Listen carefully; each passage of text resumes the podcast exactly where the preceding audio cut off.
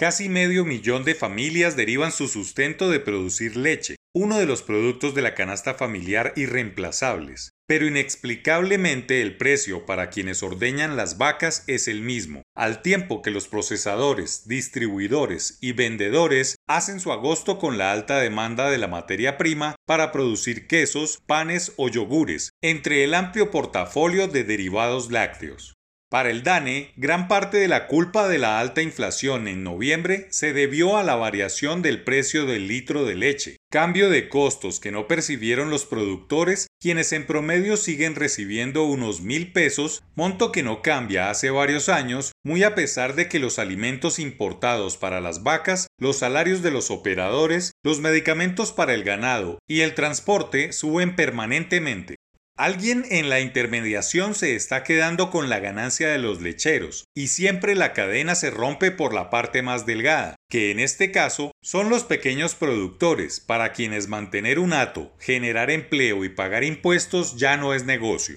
La producción de leche está cayendo en varias regiones, generando un faltante de más de millón y medio de litros diarios. Cabe anotar que el consumo per cápita en un país como Colombia no se acerca a los 150 litros diarios, cifra aún muy baja si se compara con similares de la región o de la OCDE. El problema de esta coyuntura es que automáticamente algunos jugadores del sector habilitan importaciones o se dispara el contrabando para suplir faltantes, afectando de manera doble al medio millón de familias productores o a los casi 800.000 dependientes. La semana pasada, Fedegan perdió una disputa legal sobre la salvaguardia bilateral solicitada para impedir importaciones de leche en polvo de Estados Unidos, un producto que ya está entrando libremente en mejores condiciones y que puede convertirse en la lápida de un sector otrora estratégico por aquello de la seguridad alimentaria. El otro problema para los ganaderos es el llamado lactosuero utilizado en los productos de marcas blancas de los supermercados y los discounters para rendir la leche, venderla más barata y hacerle creer al consumidor que está comprando leche más barata cuando en términos proteicos no tiene los mismos componentes.